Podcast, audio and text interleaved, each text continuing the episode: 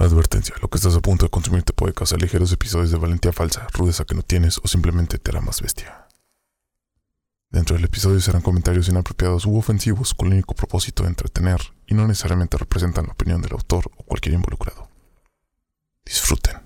Bienvenidos una vez más. Bienvenidos. Bienvenidos a Crónicas Cabrona. El podcast donde un invitado Y dos cabrones cuentan las crónicas de un cabrón, Cabrona, Cabrón, eh. Histórico que todos O nadie conoce. disfrutan. disfruten, chavos. Solamente días y tardes porque buenos y buenas los que están escuchando este desmadre. El día de hoy tenemos a un invitado especial, Popusa. Hola, ¿cómo estamos? Eh, un amigo de, pues, ¿ya cuántos años? De hace buen. Ya como siete, ocho. Más. Ocho años, güey. Sí, por ahí. Verde, güey. Siento que te conocí cuando naciste, güey. Te veo de aquí, güey. Sí. Eras un feto. Yo te traje y te puedo matar. Estabas en, una, estabas en una taza. Ok, pues la dinámica de este podcast, Popusa, es... Por cierto, te llamas Denis.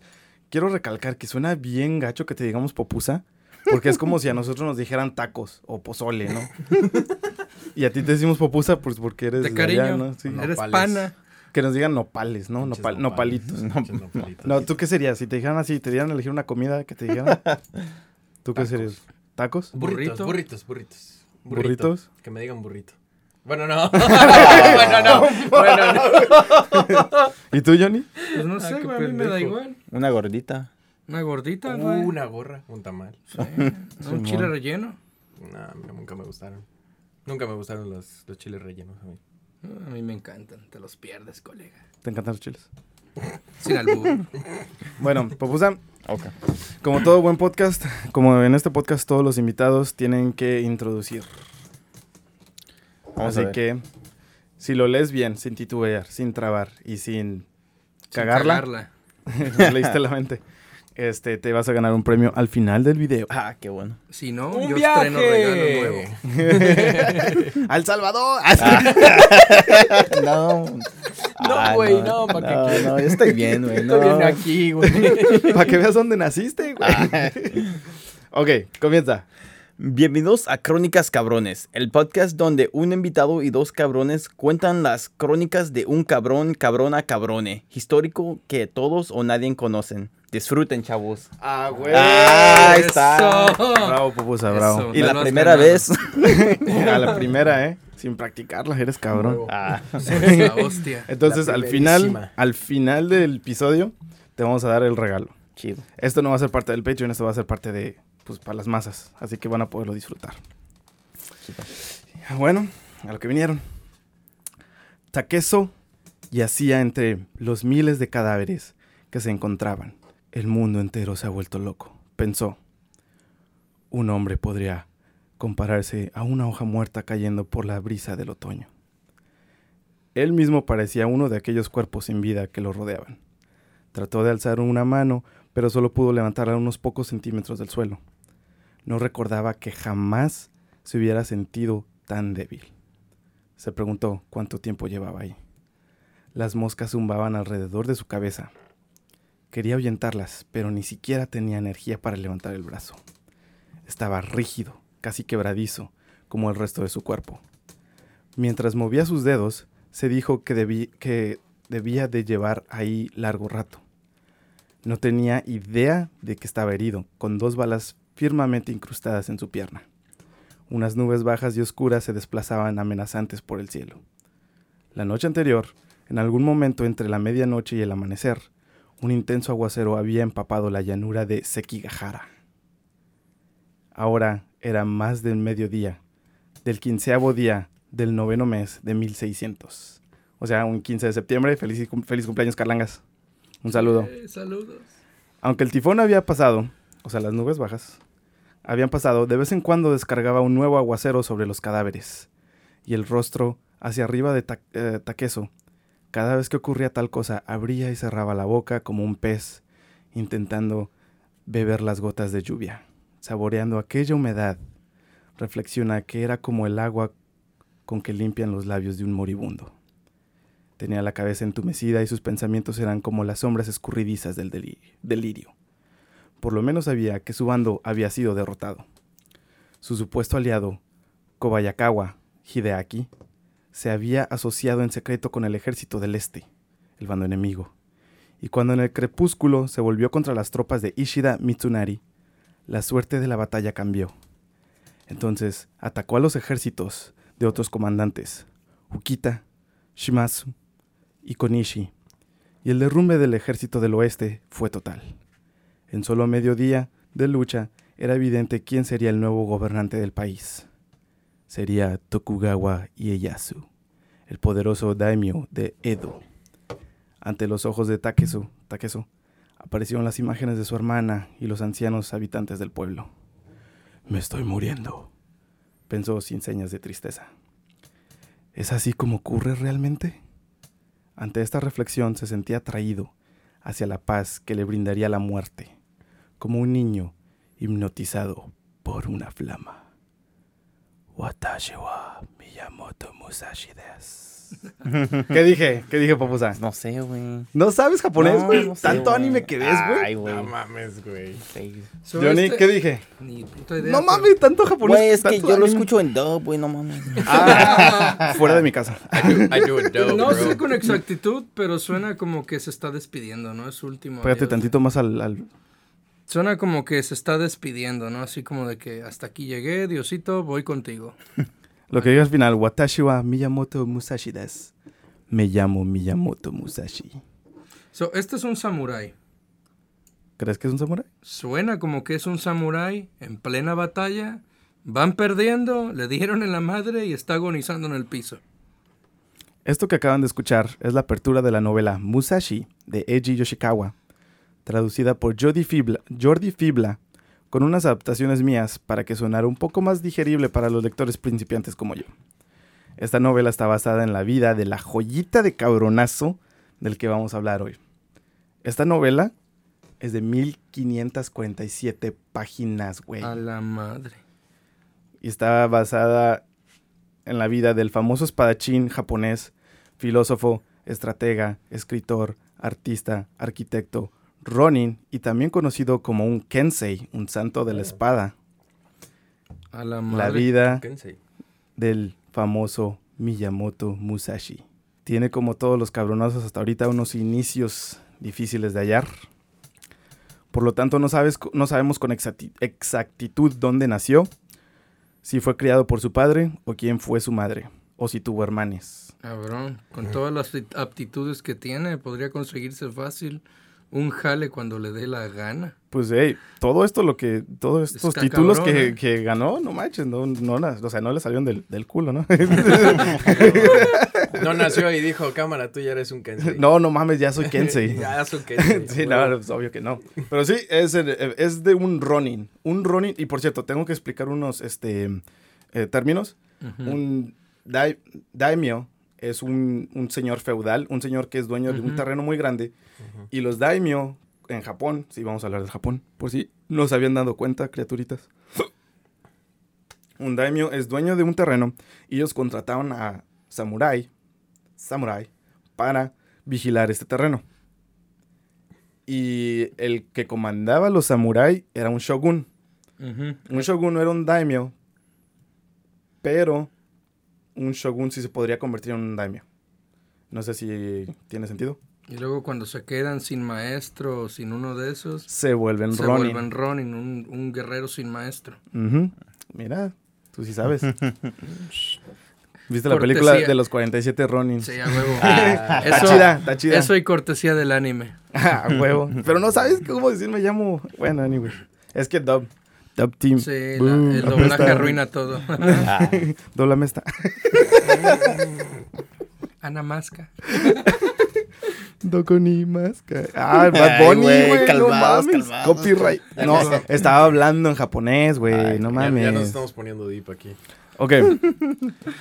Total, no sabemos los este, inicios de este cabronazo. Lo único que sí podemos confirmar es que en una biografía vieja de Musashi, eh, nació en la provincia de Harima. en el- es como en el centro del Japón, de Japón, pero un poquito más hacia el oeste. En el área, en la era de Tensho 12, en el año del mono. o lo que conocemos como el 4 de marzo de 1584. Para que lo dijeran mejor. Ay, güey. Era mejor el año del mono, o sea, ubico más el año del mono que 1584, pero bueno. El año del mono. el año del mono, el Tensho 1, 2, 3. Aquí se pone un poco complicado porque Fuentes dice que su padre lo crió, pero la tumba de su papá actualmente dice que él murió en 1580, lo cual él no lo pudo haber criado porque él nació en 1584. Este, su mamá, y dicen que en esta versión donde su papá murió y él no conoció a su padre, su mamá lo mandó a, lo mandó a vivir con su tío. Otra fuente dice que la que murió fue la mamá a la hora de dar parto y fue criado por su padre. Y una tercera teoría dice que se había quedado huérfano y fue criado por un monje. Así que está un poquito complicado hallar las fuentes del verdadero origen, pero de que fue un cabronazo, fue un cabronazo. Cualquiera que haya sido la razón, de algo sí estamos seguros. El encargado de criar a Musashi le instruyó el afán y pasión por las artes marciales, más específico el Bushido en el arte de la katana. Para todos los que no estén familiarizados, la katana es pues, una espada famosísima de Japón, es, creo es icónico, ¿no? Nada La más que- de Japón. La que usaba Kuno Tatewaki en Ranma y medio. Ah, ajá. O la de Sasuke, ¿no? Sasuke tenía O una katana Sasuke, también. Sí, sí. Entonces, lo que tengo que explicar es que para este tiempo, los portugueses trajeron las armas de fuego a Japón, compraron tres, creo, y las reprodujeron en Japón. Más obsoletas que el mosquete, o sea, estas armas eran bien cutres. Eran algo así como las de la peli esa del último samurái, ¿no? Ah, Sí has visto es- esa peli, ¿no? Sí, pero es que lo que pasa es que en el último Samurai no hicieron un buen trabajo mostrando las verdaderas armas. Ok. Eh, eran un en el último Samurai eran más avanzadas todavía que de, lo que de lo que les trajeron los portugueses.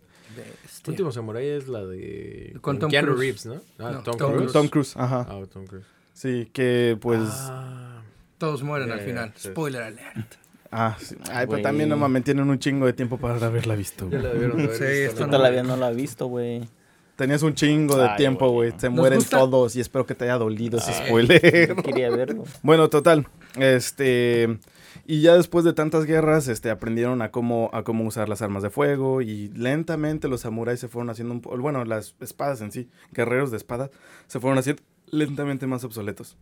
Así que para probarse a sí mismos, lo que tenían que hacer los samuráis es agarraron un peregrinaje y empezaban a duelear a muerte. Todos los duelos que voy a mencionar ahorita, a menos que diga que no sean a muerte, todos son a muerte.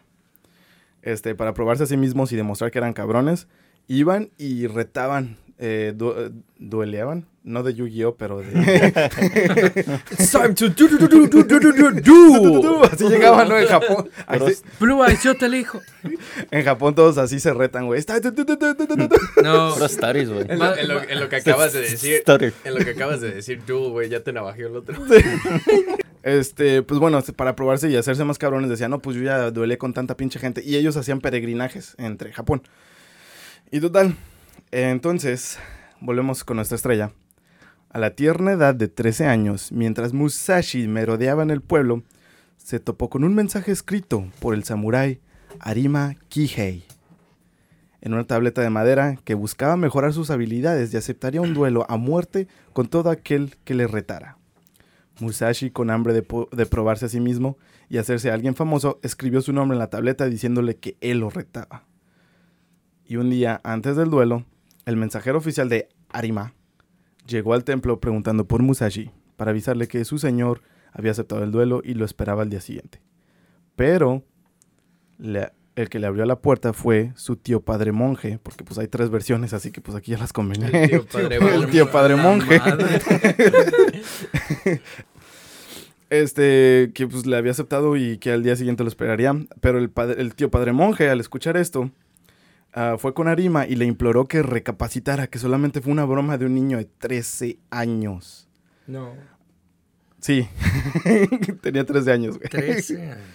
Musashi tenía 13 años cuando aceptó el duelo de Le pegó duro la hormona al cabrón. Sí, yo creo que Para sí. pelear ¿eh? a muerte, güey. Y no qué bueno que dices eso, porque dicen que él estaba más alto de lo normal y un poquito como más tronchado. Sarima le explicó que él había aceptado el duelo y su honor estaba en la, en, en la línea. Y lo único que podía hacer para re- redimirse era que el día del duelo, Musashi se disculpara enfrente de él y de todo el pueblo para que así el honor de este samurái quedara intacto. Pinches japoneses y su puto honor, güey, la neta. Es de que, güey, escuchas eso y es de que, güey, es un puto niño, güey. ¿Cómo te vas a madrear a un huerco, no? Pero bueno, Ey, sabes bunda, que vas a morir, pero sabes que vas a morir en ese duelo, pero tienes que hacerlo, o vas a, o va a valer madre tu honor. pues sí, ¿no? Arribado el día del duelo, Arima observó a su contrincante y le dijo que se disculpara enfrente de todos. Este... perdón, es que siempre me pierdo. Pero lo que había notado era que eh, Musashi había llegado con un bastón Bo, que para los que... eh, esto lo investigamos antes de esto, de hecho, antes del el episodio, y el bastón Bo es como lo que usaba Donatello de las Tortugas Ninja, un báculo, un, no sé cómo decirlo, un palo, güey. un Como el que palo. usaba Goku para llegar a la Torre Karim. Simón. Literal, un bastón como de, no sé, como de más o menos metro, metro veinte. Pero Musashi llegó con un ba- unos bastón Bo de seis pies. A la madre. un metro ochenta para nuestros amigos internacionales. Y para nuestros amigos de Unidades de Libertad, seis pies. Te mamaste. Y al momento que le dijo que se disculpara enfrente de todos, Musashi respondió gritando, ¡Comencemos! Y lo atacó. Mucho antes de que Arima pudiera reaccionar, Musashi le metió un guamazo en la frente y este cayó al suelo. Una vez que sus nalguitas suaves de samurái tocaron el suelo, porque obviamente todos sabemos que los samuráis tienen nalguitas suaves, para eso entrenan para tener las Sí, nalguitas se- de se bebé. ponen- Se ponen talquito. Culo de Ajá. bebé, ¿no? Sí, Cuando y te lo- rasuras bien fregón para ir a las strippers. No Güey, ese es un chiste que nada más tú y yo entendemos, güey. Ah, y el don, un saludo al don. güey. Aldo. Musashi lo remató repetidas veces, No mames. hasta que Arima se ahogara con su propia sangre. No, man. Y con el orgullo en alto aclamó su primera victoria a los 13 años, güey. No mames. No, pero no estaba listo, güey. Y qué bueno que dices eso porque vamos a tocar ese tema. Pero algo que quiero agregar es que en el antiguo sistema de Japón, eh, cuando tú ya estabas en el vientre de tu mamá, ya tenías un año de vida. O sea, los japoneses no contaban tu fecha de nacimiento, contaban el año que habías pasado. Entonces, cuando pasó ese año, eh, Musashi, cuando nació, Musashi ya Tu tenía... año de feto. uno. Musashi, Musashi, Musashi, Musashi, Musashi. chuguita. Sabía que eso me iba a pasar. Musashi tenía ya un año. O sea que venció a este cabrón a De los 12. 12, A la años, güey. Una gran puta diferencia, O sea, güey. como que en dos años más mi sobrino me podría madrear a mí. Es lo que te digo, güey. Imagínate a Ángel, No, güey, no, madreando no, a un, un, un, un adulto, güey. Un samurái, güey. Era samurái, güey, famoso, Un güey. cabrón ya, ¿no? Ah, según en la fuente donde vivía su papá, o sea, de este pueblo, ya pasó la, la pelea y donde vivía el tío padre monje. No, este sí ya es como la versión del papá. Eh, eh, su papá y él siempre tenían como, eran como los mismos polos, ¿no? Siempre estaban así, Ajá. eh, chocando, ¿no? Opuest- polos opuestos. Opuestos. Pero pues se, atrae- se atraerían, ¿no? Sería al revés, ¿no? Mismos polos. Pues para siempre que se peleando repelaran. los dos, ¿no? Como agua y el aceite, güey, no se Eran, llevan. eran pinche agua y Sí. aceite, güey. Ay, güey. Ok, está. Gracias, Johnny. A huevo. Pinche magnetismo, güey. tal, Lo tengo bien cabrón todavía. Se peleaba mucho con él. Y este, una noche tuvieron una riña tan pesada que él decidió irse. Simplemente pues agarró y dijo, chivas, vámonos. Agarró todos sus chivas y vámonos. O sea, la mierda este cabrón, no me comprende. Sí. Pero también hay otra fuente donde decía, donde decía que él vivía, es que quería hacer una rima. Donde, que decía donde él vivía, que vivía con su tío monje, ya no era padre, era nada más tío monje. Se transformó. Dice que para poder hacerse un eh, para hacer para poder hacerse un hombre famoso tendría que vencer al maestro de la escuela más prestigiosa en todo Nihon, Japón, de un linaje igual de prestigioso y de los creadores de la técnica que por más de 100 años se creía invencible en la nación del sol naciente, el famoso clan de los Yoshika en Kioto. Cu- cualquiera que hubiera sido la razón, este, lo que sí sabemos es que a la edad de 15 años Musashi, Musashi se fue de la casa y viajó a la ciudad. Se, quería ir hacia, hacia, hacia Kioto, pero antes de ir a Kioto fue a, a Nakatsu, que es como, como la zona costera que te lleva a la otra isla a- para llevarte a Kioto. Le quedaba de camino prácticamente. Te- Ajá, o sea, a huevo tenía que pasar por aquí. Güey, Pero, comentario. ajá. Esto es como, estás, estás narrando como que la, la, la historia en la que se basaron para sacar Pokémon. ¿Sabes? No mames, güey. Es que a los 15 años el güey se fue de la casa y fue a retar. Perdón, todos sabemos las intenciones del profesor Oak. Sí, Güey. Sí, Vete a eh, capturar los Pokémon, por favor. Sí, o sea, Y necesito- tárdate lo máximo tengo que puedas. Así, ¿y cuántos ocupas? Eh, 150. Bueno, si cuentas al, al otro güey. 100. No, 51. 150. 51. Simón. Pero bueno, para dirigirse a Kioto, pues tenía que pasar por aquí. Eh, llegó a la ciudad castillo de Nakatsu, donde su padre era una persona muy influencial. Y una vez que llegó, descubrió que el daimyo, daimyo, el señor feudal, Ujú. Kuroda Yoshitaka estaba organizando una campaña militar para dominar la isla de Kyushu y de ahí traer a la guerra a las provincias del oeste. Musashi se encontró reclutado y pronto, vería- se, y pronto se vería luchando al lado de su padre, ya no del tío monje. Ok, esta es la, esta es el- como que la historia, la versión del padre. Del padre, ajá. Ok. Y bueno, en la versión del tío monje y en la versión del padre se fueron. Uno, la razón, la del tío monje era porque, dije tío padre, en la razón del tío monje era porque él quería hacerse famoso y quería ir a Kioto. Y en la razón del padre era porque porque, listo. ajá, porque eran agua y aceite. Quería ser un maestro. Pokémon, güey. Maestro, maestro Pokémon. Y esta sería la primera vez que Musashi probaría la guerra. Al final de la campaña se logró conseguir dos provincias más bajo el dominio de los Yoshitaka. Y tan pronto y se acabó la guerra, su padre se retiró y hizo su propio dojo. Pero Musashi apenas empezaba. Sin haberse olvidado de su meta original, él sabía que si vencía, aunque sea un miembro de los Yoshioka, esto lo mandaría directo a la fama. Después de regatear con un mercader, este lo admitió en su bote y lo llevó hasta el puerto de Sakaki. Pinches nombres, güey, me, me encantan, güey, me mandan los nombres. El Sakakaka, güey, el Sakaki. Sakaki, güey, dice. Saco de aquí. No mames, güey. Ah, pinches mexas. Al llegar, a huevo, no, pues a huevo, necesito un mexa nomás para. Al llegar a Saka- Sakaki, eh, se- de ahí se fue a pie a eh, y llegó hasta Kioto, a pie, güey. Este, tan pronto llegó a, a Kioto, no perdió el tiempo y se fue directo a retar el clan. Donde el espadachín más hábil, el maestro Yoshioka Seijuro, aceptó su duelo. Ah, ok. Y dicen que el duelo tomaría lugar en los terrenos del templo Rendai al día siguiente. Güey, Seijiro, que no es, no es ese nombre de, de Demon Slayer, un, un chavo.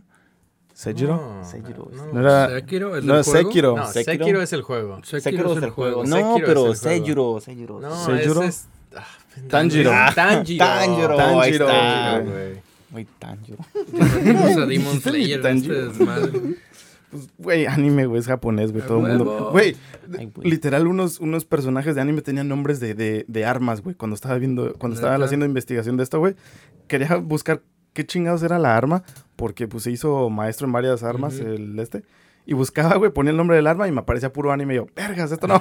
Y tenía que agregar arma al final de, de, de la- el search. No, Palo, palo putear. Simón, Porra de madera. palo, o sea, palo. El día del duelo, en plena nieve y el frío, pero sin ni un, pero sin ni un solo ruido. ¿Sí suena? Bueno, todos los del clan de Yoshioka vieron como sin aviso y como en su primer duelo, con un solo golpe de su Bokuto, una espada de madera, Musashi derrocó al espadachín más fuerte y hábil de toda la escuela. Un morro de 15 años. Pero sí, eh, como tú dijiste, Popusa atacó sin avisar. Y aparte también lo que tenía este samurái es que desde entonces, desde esos tiempos, él le gustaba como que psicológicamente afectar a sus enemigos. Lo que no dije aquí es que en los duelos él llegaba como una o dos horas tarde para hacer emputar a, su contrincante. Y así Ah. perdían el enfoque. Pues les, les estabas faltando el respeto. Qué bueno que dices eso, porque el hermano menor de Seijiro, ah, Den- Denshishi- Denshichiro Yoshioka, se sintió disgustado por la forma en la que Musashi atacó a su hermano sin estar preparado. Sintió que era una deshonra para el código samurái pelear de esta manera. Así que desafió a Musashi a otro duelo ahí y ahora. Esta vez sería él quien atacaría primero con su Bokuto de 5 pies, 1 metro 50 para nuestros ami- amigos internacionales, tratando de darle un tiro fatal. Pero Musashi logró defenderse, le arrebató el arma y la usó para golpear a su oponente hasta la muerte. Con su propia pinche arma. Mató a los Con dos. su propio palo. Pues sí. A los dos, con su mismo palo lo mató. Y, ah, y el Bokuto era de cinco pies y Musashi tenía este desde, bueno, tenía, según él, el, eh, según aquí, el, el de él era más largo que los normales, este, para también tener un, este, como alcance. Pero, o sea, entonces sí le sacó filo al bastón Bo que tenía al principio. Am, mira, no sé si haya sido eso porque eh, según las fuentes dicen que él tenía el Bokuto, o sea que ya era, y Bokuto es literal la espada de madera. Y lo que él tenía era nada más un pinche palo que él había encontrado y que le, le dio forma. O sea, era rústico, fue hecho a mano ese pedo. Bestia. Así de cabrón era Y este todos cabrón. los duelos eran a morir entonces. Sí, todos eran considerados a morir, excepto dos, que pues ahorita vamos a llegar a ellos. Pero desde, desde niño él iba este, desarrollando esta, esta, esta, ¿cómo se dice? Esta técnica. Uy, güey. Para los que no saben, se nos acaba de apagar la luz en el set. Alexa, este, el hermano este, pues lo mata con su propia arma. Y pues, igual que, que su hermano, pues ya. Después de ser vencidos dos veces, los Yoshioka decidieron que esto era mucho para el poco honor que les quedaba. Y decidieron que Musashi no podía seguir con vida. Entonces lo, lo Lo atacaron todos. No, lo dejaron ir. Lo mandaron a matar. Pero aquí hay dos fuentes. Una dice que los, eh, que los más de 100 estudiantes de los Yoshioka querían asaltar a Musashi una vez que él saliera del hotel donde se estaba quedando y asaltarlo como en, en el bosque. Si ves que antes todo era muy, muy rural. como pues en Pokémon, ¿no? Oye, güey, no mames. A wild samurai has appeared. Este, una fuente decía que lo querían asaltar afuera de su, de, de, pues donde se estaba quedando. Pero otra fuente dice que los Yoshioka lo invitaron de regreso donde el hijo del hermano menor, este, Mata, Matashichiro Yoshioka, lo retó. Pero una vez que, eh, para que él llegara, cuando, para cuando él llegara, todos lo iban a como atacar al mismo tiempo. Eran más de 100 estudiantes lo que lo iban a atacar. Yo quiero irme con la segunda versión. Lo invitaron. Este, lo invitan. Vámonos con la segunda versión, ¿no? Por eso no quería ay, hacer el split de los Suena multiversos. What if? No. Pero bueno, entonces este, lo invitan y él, en vez de ir un, dos, tres horas más tarde, llega dos, tres horas antes. De que, antes del duelo. No estaban listos. Y cuando él llegó, vio como todos los 100 soldados estaban escondiendo y preparando para cuando él llegara lo atacaran. Y él al ver esto, atacó. Sí. Y para defenderse, aquí fue donde nació su gran técnica. Y lo que lo haría famoso, el Niten Ichiryu. Es la técnica que él usaba. Ni, dos, ten. ah, ni ten. eh, ten era como almas. Alma, espíritu, mente, ciel- eh, cielo así de heaven. Ah, Ichi, uno. Ryu, escuela. Entonces, su técnica almas, se llama Dos almas, una escuela. Eh, tiene varias traducciones. Es que pinche japonés antiguo, no sé Suena qué pedo. como un ataque de, de Sasuke. No, no, cada, ca- cada vez que mataba a alguien, ni Tenichi Ryu. Gritaba el, el nombre No, del ataque, güey. Estoy pensando en. ah, Detroit Smash. no, en. Ah. No. En ah, Anakin, güey, cuando, cuando atacan la, la, la escuela de, de los Oh, Jedi, güey. los- De los los Jedi. niños. Jedi. La Sí. masacre, ¿no? Por- porque ya sabía que ya, ya Ah. lo iban a atacar, el güey. Y pues él fue, fue y los atacó primero. y sale el morrito, maestro. Y el otro, "Damn". Pendejo. Bueno, entonces este, ve que todos se están preparando y él ataca. Y entonces, a la hora de atacar, se me olvidó mencionar esto, los samurai cargaban con dos espadas. El wabashi, watashi, no me acuerdo cómo se llama, una espada cortita. Wakashi. Wakashi. La wakashi es una espada cortita y la katana, que es la espada más larga. Y en lo que lo, él lo separaba de todos los demás es que él las usaba las dos al mismo tiempo, haciendo como forma estilo círculo. Un Kirito. Y él usaba las dos al mismo tiempo y estaban pesadas, pero él entrenó para usar las dos, una en cada mano, para defenderse. Total, resultó, logró matar a varios soldados, no, no aparece cuánto, y también, por si fuera poco, mató al hijo del hermano menor, a Matash- Matashichiro Yoshioka. Este, y se escapó. O sea, llegó, Chido, hizo su desmadre, que se Llegó, desmargue. ¿no? Y se fue. Y se fue, pel- y se peló, güey. Speedrun. Speedrun. Sí, güey, él es el speedrun. O sea, literal, lo que hizo este cabrón es el speedrun de, de la vida real. De la vida real, güey. No mames. ¿Ya no intentaron seguirlo después de eso? ¿O ya dijeron, lo dejaron ahí? Es que se logró escapar. Sí, sí lo. O sea, sí lo siguieron y todo, pero al ver a este cabrón cómo mataba a todos los demás. O sea, fácil. Bueno, como. Es que son varias fuentes. Unos decían que mató a 37 soldados, o sea, 37 samuráis. Pero se cargó a Otro- varios. otros dicen que se mató a los 100, güey, y aparte al, al her- al hermano menor, al hijo del hermano menor. O sea, lo que había sido. Esta escuela, güey, había sido invicta por 100 años. Nadie pudo derrotar esta escuela por más de 100 años, güey. Cabrón. Llega este cabrón y mata a los tres patriarcas en dos días, güey. Este este güey es el John Wick de los samuráis. Sí, güey. Literal, güey. Entonces dijeron, no, ni madres. Y dijeron, no, pues si mató a los tres patriarcas, ¿quién soy yo? ¿Me entiendes? Mató a los mejores, güey. ¿Quién chingados soy Este- yo para...? Pues chale, está cabrón. No, el de, pues está No, cabrón. está ca- Cabrón. wow. Pero él sabía que para pasar de famoso a el más poderoso, todavía tenía que aprender mucho más. Decidió inmortalizar su nombre y viajó a un templo en Nara, donde había unos monjes especializados en Hosoin Ryu, el arte de combate con lanza. El maestro de esta escuela, fascinado con el modo de combatir de Musashi, arregló dos duelos. Estos son los únicos dos duelos que no fueron a muerte. Todos los demás sí fueron a muerte. Este arregló dos duelos con su mejor estudiante Okuso In. En ninguna de estas dos logró ganarle a Musashi, lo cual creían que estaba raro porque una lanza tiene más alcance y por lo tanto lo creía- creían las espadas que eran más inferiores a una lanza. Pero Musashi, al usar las dos espadas, con una se defendía y con la otra podía alcanzar todavía a hacer daño. Por eso era tan hábil, ¿no? Y todo el mundo decía, ¿qué onda? O sea, ¿por qué usa las dos espadas? ¿Cómo fue que aprendió todo esto, no? Pero pues fue autodidacta en esto. O sea que en ese tiempo era raro que alguien fuera un dual wielder. Espérate, necesito más, por favor.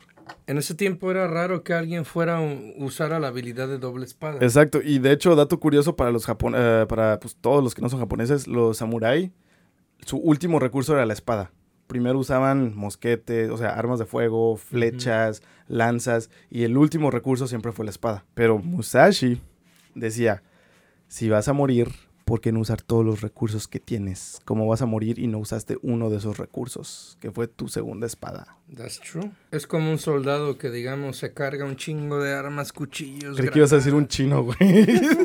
Yo, ¿qué Y, entrando, entrando. Musashi. No mames. ¿Qué ibas a decir, Johnny? Como un militar que No, qué. se cuenta que como en los juegos, ¿no? Porque en la vida real no creo que sea así, pero en un videojuego llevas tu arma secundaria, tu primaria, cargadores hasta lo mendigo y al primer asomo, ¡pum! A la mema. Nunca usas Y ya no nada. usaste nada. Ya, de lo no que usaste llevaste. nada de No lo que. usaste Ajá. Y Musashi decía que pues, eso estaba mal, ¿no? Ok, después de esto, este, él decide viajar a Nara. Después de, de pues, Nara, Musashi este, viajó a Edo, donde fundó una escuela en el arte del Niten Ichiryu. Dos almas, una escuela. Pronto rumores de que el famoso Musashi tenía una escuela en la ciudad se, se esparció y llegó hasta el castillo de Edo y hasta los oídos del mismísimo Shogun.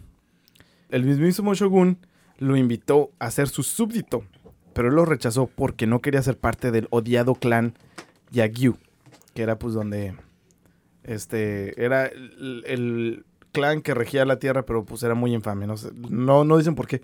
Nada más dicen eso. Para este entonces aquí ya tendría como unos 30 años más o menos. O sea, todo esto que los está súper resumido, güey. Y en, durante sus viajes, en cada viaje se topaba diferentes samurái y los retaban o él los retaba. Y se hizo la fama de que pues este güey era cabrón, era un cabronazo. En total tuvo 61 duelos, duelos, porque también estuvo en guerras. Así que después de 7 años de enseñar en Edo, porque él abrió su propio dojo y todo, ah, y gente venía y lo retaba en su propio dojo y él siempre ganaba. Se Todos eran a la- hasta la muerte, hasta donde yo sé, mis fuentes me dijeron, todos sus duelos fueron a, a- a morir. Después de Edo, regresó a la ciudad de su padre, pero antes de llegar, se vería con un retador más. Regresó al pueblo paleta.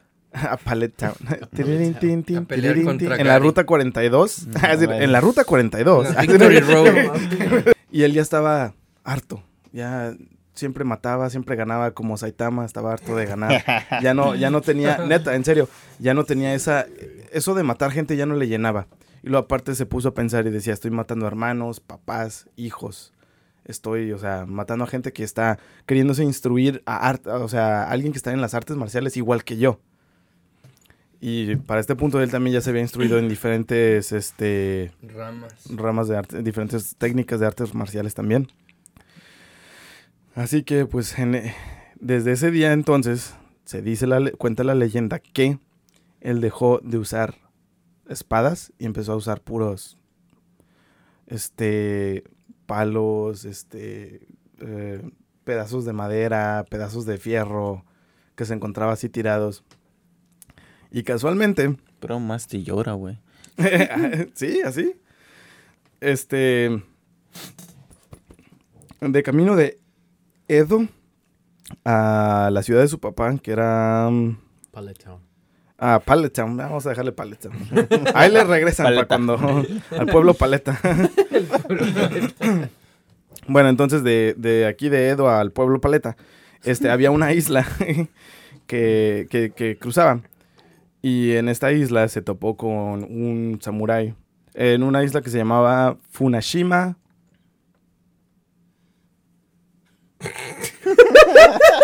Me perdí. Funashima, nada más. Ah, ok. Es que, güey, es que puse Funashima Musashi, pero se me olvidó el coma, güey. Y es Funashima. Ah, ok, ok, ok. Musashi fue retado. Yo, yo me quedé con cara de Funashima y yo así de. Ya no puede pronunciar lo otro, güey. Ya, ya no sabe qué pedo, güey. Implotó mi bicho cerebro. Este guerrero se llamaba Sasaki Kojiro, también conocido con el apodo de el demonio de las provincias del oeste. El demonio. Así se llama. Demon Slayer, what? Oni. Nani. Oni-chan. Ah. A mí me da curiosidad cómo empezaban los duelos con ellos. O sea, era de que él llegaba y a ver quién es el más chingón. ¿Putazos o qué? ¿Qué? O ellos mismos se les acercaban y ¿qué? ¿Tú eres este cabrón? Sí, a huevo soy yo. Putazos. Es que, a- es que a, a lo que voy, Johnny, es que, por ejemplo, la gente, como ya los samuráis estaban haciendo obsoletos, para crearse fama y hacerse cabrones, iban y retaban a gente que tenía fama también. Entonces, en pocas palabras, se están autodestruyendo, güey. Sí. La verdad, sí, y es que así es como, pues, crean fama. Pero bueno, total, el demonio de las provincias del oeste retó a Musashi en la pequeña isla de Funashima. Cuenta la leyenda que cuando el, el demonio Sasaki iba este, eh, eh, en bote a la isla, el, el remero, el, dueño del pinche bote, le dijo, te vas a enfrentar a Musashi, es mejor que salgas de la isla, olvídate del honor y cámbiate de, de- cámbiate de profesión. Y se dice que el demonio dijo, Sasaki, yo sé que voy a morir, lo hago por honor. Y le regaló, como él sabía que iba a morir, le regaló este, una de sus, eh, su, su arma o algo así que portaba él, que, que para ese entonces valía mucho dinero. Y el, pues el, el pesquero, remero, lo que sea, dijo, no, pues que muchas gracias y todo. Y ah, gracias a eso, este, le dio, le rindió honor y todos los días visitaba la tumba de este. Spoiler alert, lo mató.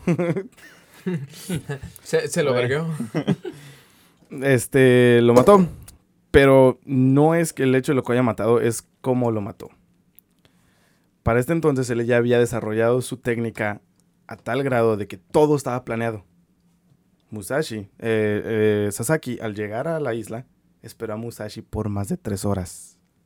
Estrategia que usaba Musashi para hacer que sus enemigos se enojaran. Y aparte de eso, Musashi llegó eh, con el sol atrás. Dicen que se esperó a que llegara el atardecer para que cuando él llegara, el sol, el sol estuviera atrás Ah, y estuviera en no los mames, ojos del enemigo. No, no, güey, no, en los ojos del enemigo. Para cuando peleara contra él no pudiera verlo bien. Sí. O no pudiera ver la hoja de lo que parecía su- ser su espada. Pero a la hora de que se acercó y llegó, Sasaki se dio cuenta que era un remo. Ya no llevaba su espada, llevaba un remo. Agarró el remo y le dio media forma de un de espada de madera, No, pero todavía se podía ver el puto remo. Se emputó un chingo, se emputó tanto este eh, Sasaki. Aparte de que llegó tarde, llegó con un puto remo. Y no lo puedo ver bien. qué Puta la madre. Musashi, güey. Llega con este cabrón, eh, con un puto remo. Y este.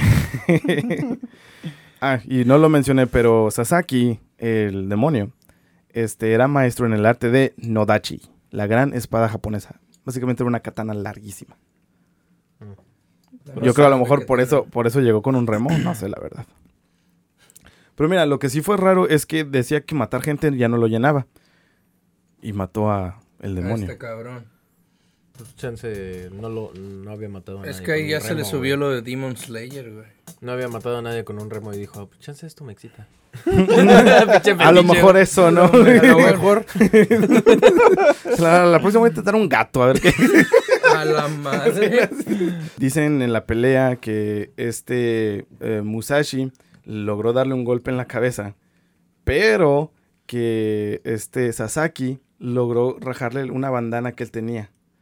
Y como la bandana de él, de Musashi, era roja y la bandana de Sasaki era blanca, cuando le dio el golpe en la cabeza para matarlo, la sangre se vio luego, luego en la bandana blanca y la, y la sangre no se vio tanto en la, en la bandana de Musashi porque ya era roja. Se vio ya hasta mucho después, pero igual salió ileso, se la peló. Al llegar a Kitsuki, la ciudad de su padre, se hizo a cargo del dojo que se, pues, que se lo heredó ya después de que Se cargó este vato. Despu- después de que se cargó este vato, pues ya llegó a la, a la ciudad esta. Y por tres años enseñó el arte de Niten Ichiryu en este dojo. Pero las cosas no habían cambiado porque todavía su padre seguía siendo igual de obstinado. Le seguía criticando en su arte. Enseñó en este dojo y pues total le fue muy bien. Tuvo varios estudiantes. Aquí en este casi no lo retaban tanto, pero todavía había uno que otro. Pero después de un tiempo, este recibió una carta de un estudiante de que tuvo en Edo. Este, diciéndole que había estallado una gran guerra. De hecho, la guerra más controversia- controversial de Japón. La guerra de los Tokugawa contra los Toyotomi. Si saben de historia, ya saben quién ganó. Pero estos fueron los dos bandos que pelearon la gran guerra de Se- Sekigahara. La guerra de Sekigahara era, Sekigahara era la, la guerra que decidió quién sería el, el, el clan que, con- que dominaría el resto de Japón hasta la fecha. Musashi aceptó y siendo escolta del hijo del estudiante, acompañó, eh, eh, fue a la guerra. Peleó en la guerra de Sekigahara y se dice que en la guerra de Sekigahara tenían una bandera de más de 5 yardas diciendo, ustedes mueren por la religión, nosotros morimos por la guerra. Y, en este, y dicen, No dicen que a cierto punto de esta guerra, este Musashi se puso en un puente y se le, le llegaban los enemigos y él estaba tirando de izquierda y de derecha, los estaba tumbando a todos, los estaba destruyendo y nada más todos viendo de desde los sidelines, desde las orillas, eh, nada más este, echándole porras. No ¿Él de qué? ¿Él, él en qué bando estaba? Él estaba del lado de los Toyotomi. Toyotomi. Ok. ¿Los que ganaron o perdieron? ¿Quieres saber? Sí. Eh, ¿Vas a explicar, vas a explicar la historia aún? Un poquito más. Ok, dale. Después de que. Después de que este. pasara la batalla de Sekigahara. eh, el. Ay, ¿qué vendría siendo? El papá, o sea, el estudiante de Musashi, el papá del hijo que venía escoltando, lo matan. Ok. Y aquí es donde llegamos a la primera parte que les estuve leyendo. Después de tanto pelear, Musashi cayó, se desmayó. Y para cuando despertó, su bando ya había perdido. Ganaron los Tokugawa. Tokugawa y Eyaso. Y esta es la famosa batalla de Sekigahara. Está en todos los putos libros de historia. Es como la guerra civil. de- el equivalente a la guerra civil de Estados Unidos. Y equivalente a la. ¿Qué sería? Independencia de México. La independ... La revolución. La revolución. La revolución. El equivalente a la revolución. Y desde los Tokugawa hasta la fecha, sus descendientes han sido los que pues, son los, los que han regido esta tierra. Total, este, ganan los Tokugawa y llegan 300 años de paz. Y los samurái pierden poco a poco sus privilegios, sus formas y sus tradiciones. Ronan Kenshin, you should watch that. Rurouni Kenshin, güey, ¿Güey? me Sí. mama un chingo esa pinche serie, güey, está chida. Y de hecho, pues de eso tratan, de cuando pasan de la, del, Ah, Sí, de la era. De, de la era esa a la era moderna. Ujú. Y ya en esos tiempos les estaban quitando, nomás que no tenían espadas invertidas. Por ser ahí bueno, eh, total, este eh, iban perdiendo ya sus privilegios, ya iban cada vez iban siendo menos y iban siendo más iban siendo más simbólicos que, que realmente tener un deber, ¿me entiendes? Eran más poli- poli- como políticos, así nomás representantes. Y también empezaron a hacer que los, los peasants, ¿cómo serían? Los plebeyos, los pobres, este, se, eh, como que empezaron a hacer eh, ya una, una armada. Y ya los pobres y todos se podían enlistar. Y en cambio con los samuráis no. Los samuráis tenías que entrenar y, y practicar esta técnica hasta hacerte prof- ya profesionista en esta arte y te puedes hacer samurái, ¿no? Llega un punto en el que pues los samuráis empiezan a dedicar, los ronin más que nada se empiezan a dedicar a robar. A, esta a estos tiempos, a Musashi se empieza a dedicar más hacia su, hacia encontrar más su arte de, pues más que, más que nada tratar de pasar sus, su, su técnica y su arte marcial eh, a escritura, porque él no quiere que se pierda esto. Entonces, una vez que, que pasa esto y matan al papá de- del que estaba escoltando, eh, este se apiada de él y lo, lo adopta como su hijo, ¿no? Ya de ahí no quiero pues, contar tanto de, pues, de su vida, porque pues la neta no es, es un poquito aburrido esto de, de, de, ¿cómo se llama? De los, de los hijos, porque tuvo tres hijos adoptivos todos. Y a Ah. todos los instruyó en, sus, en su manera y todo eso. Pero pues ya después de eso, este, todo el mundo conocía el nombre de, de Musashi porque pues sobrevivió y regresó a donde estaban y bla, bla, bla.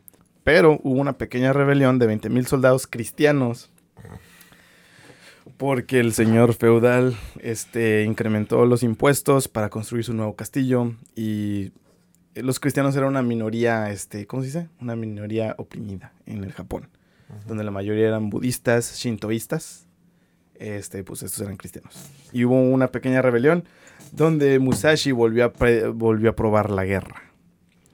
Damn. Este, ganaron y pues ¿Cuántos años Los- ya tendrá, tendrá Musashi ahí? 52. Ahí. Ahí ya tenía 52 años. Ya roquito. Sí. Pues, Pues ni, tanto, ni güey, tanto. ni tanto. Eh, los cristianos, este, pues, se apaciguaron y Musashi, pues, como que se reanimó después de eso. Este, el señor feudal, este, lo dejó a cargo en, eh, le dio una mansión, bueno, que Supervisara. la, la construcción de los lagos, montañas y todo, este, hecho adentro del castillo para el señor feudal. Y también partes del castillo, donde ahí saca la carrera de arquitecto. Bueno, dicen que era arquitecto. No Es que antes, güey, es que antes, güey, pues ya cualquiera se podía hacer así de fácil, güey, arquitecto. No mames. Pues ya le regalan la mansión eh, y se muda al castillo de Kumamoto. Una vez estando en este castillo, pues siguió enseñando su arte de Nitenichi. Y este, aparte de eso, entró como en una, en un, en un- en una fase espiritual y se dedicó a este, Ah. escribir su, su, su legado. Eh, aprendió cómo escribir sus artes marciales.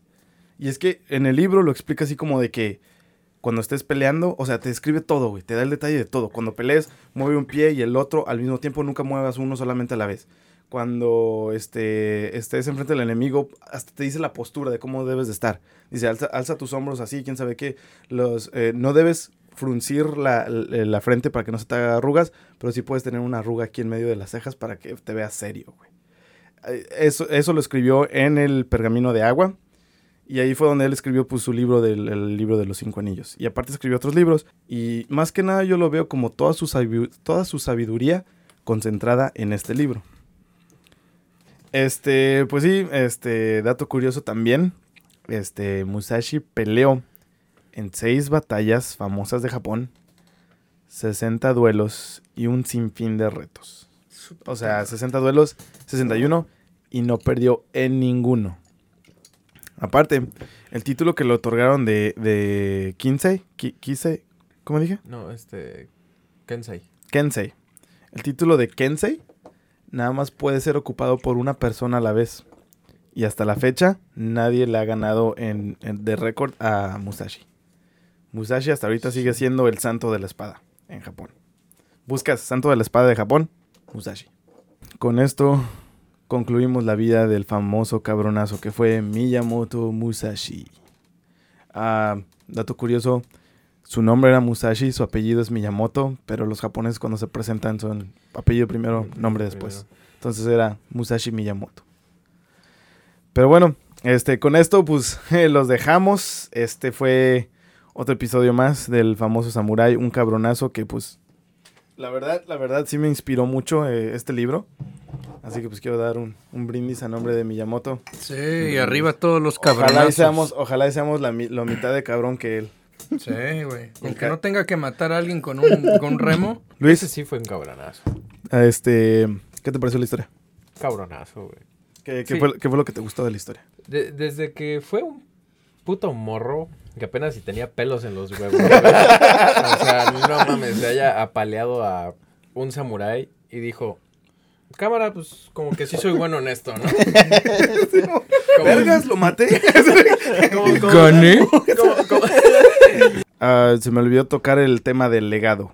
El legado que él nos dejó es un chingo de estatuas, museos, libros, un chingo de libros, más que nada por los libros que él escribió, el, El el- libro de los cinco anillos, el Dokudo y otros con relación a la estrategia, que era su camino. Este, un chingo de películas y un manga que se llama Vagabond, Vagabond. como vagabundo. Pero es un manga y creo ya lo hicieron anime. no- Es que recuerdo haberlo visto en, en Netflix, güey, pero no estoy seguro. Netflix. Pero este fue basado en Musashi Los Miyamoto. juegos del calamar. Sí, así es. Y antes de pues, preguntarles a los demás qué les pareció el tema, Popusa, tu regalo, güey, por Ah, haber sí, no. hecho una buena introducción. Y creo que es el primer regalo del que nos acordamos. ábrelo, abre los ¡Ay, ojos. un hijo! Se hago el hijo. el libro de los cinco anillos escrito por Miyamoto Musashi. Oh, chido, güey. Y Ay, güey. primera edición ilustrada. Ah, no, a ver. mames. Sí, güey. Es la primera que, que ha sido ilustrada. No mames, si a mí me van a dar alcohol metílico, culeros.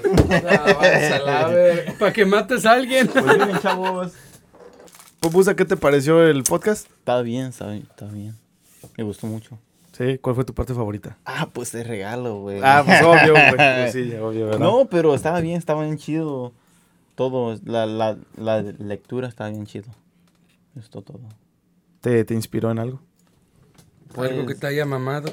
Pues me gustó el cuando estabas ah, hablando de los 20 ¿Cuál Los proverbios. los mira, los proverbios. Ah, los, ajá, los principios, proverbios, Los no sí. sé. Johnny, ¿qué te pareció el episodio de hoy? Está con madres, güey. Me hizo referencia a muchos juegos y rollos, güey.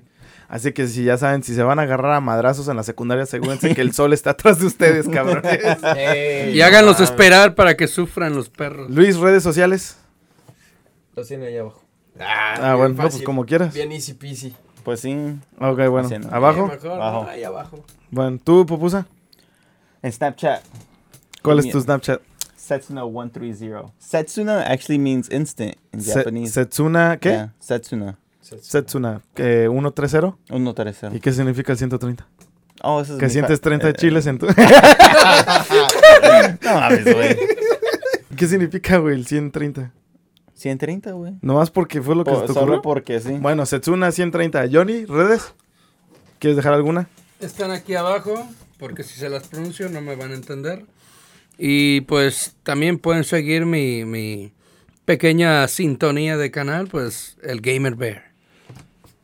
Y pues sigan el Instagram de Crónicas Cabronas, es arroba Crónicas Cabronas. Suscríbanse, denos like. Suscríbanse, denos like y únanse al Patreon. La verdad, aquí todavía vamos a cotorrear un poquito más para lo del Patreon, para que no se pierdan. Si les gusta este desmadre, este, les va a gustar el Patreon. Gente que ya está en el Patreon, dejen en los comentarios lo, lo mucho que les gusta el Patreon. Y lo chingón de, de- de- lo bueno de unirse al Patreon. Aceptamos sugerencias, ideas, temas que quizá quieren escuchar a futuro de algún cabrón o cabrona o cabrone que nosotros tampoco sepamos, Ah, porque huevo. puede haber. Y pues ya saben. Y si son mentadas de madre, pues también. También, También. también aceptamos mentadas de madres, pero le damos likes a los comentarios bonitos.